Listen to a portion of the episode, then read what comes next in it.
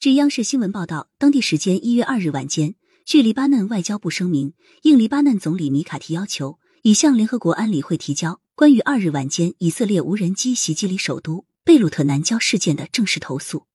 据黎巴嫩国家通讯社消息，黎巴嫩总理米卡提二日晚对以色列空袭黎首都贝鲁特南郊事件表示谴责，称其目的是让黎巴嫩进入一个新的冲突阶段。此前，黎巴嫩南部地区每天都有袭击事件发生。已造成大量人员伤亡。他警告以色列不要将战事延伸至黎巴嫩南部地区。感谢收听《羊城晚报》广东头条。